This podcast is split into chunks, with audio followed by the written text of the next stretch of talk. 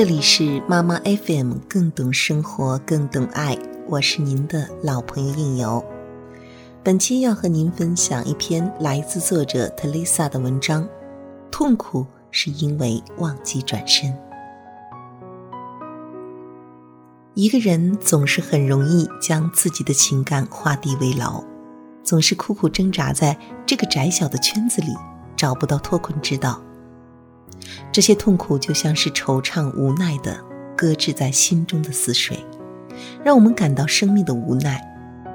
其实，当我们面对这些人生中的困苦时，不妨冷静下来，让自己转个身。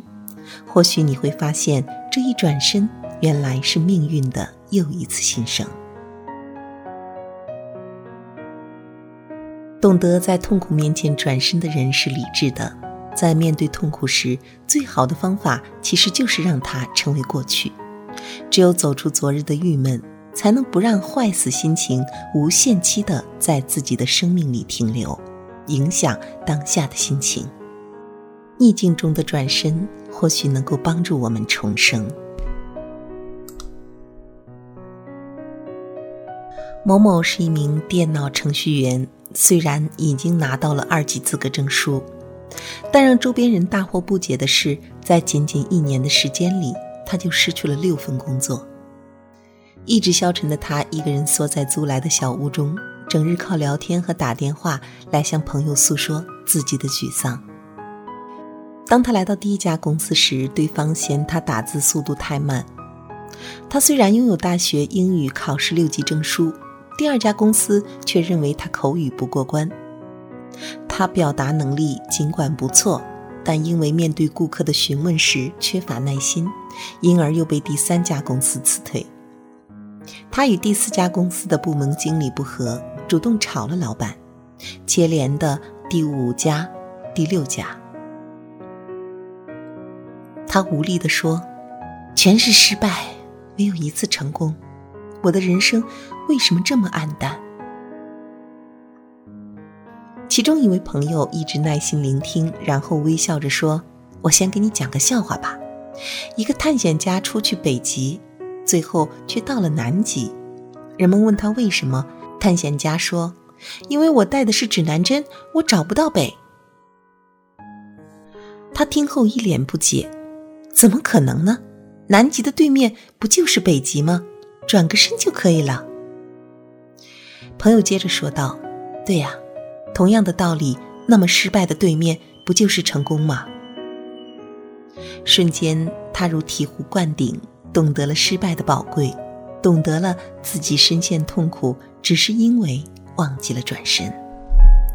我们常常因受到生活中的一点阻碍，便在一旁唉声叹气，毫无生气。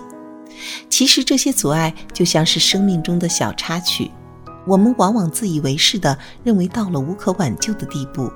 却全然不知，其实只要自己慢慢的转过身，再回头看看，就很容易找到另一条路。人生是没有固定方向可言的，很多时候看似已经到了绝境，只要你换个方向，也许就能找出一条路来。然而，之所以那么多人找不到路，完全是因为痛苦蒙住了自己的眼睛，让你根本无法理智的做出正确的判断。正如盲人看不到太阳，故钻在地窖中的人也看不到太阳。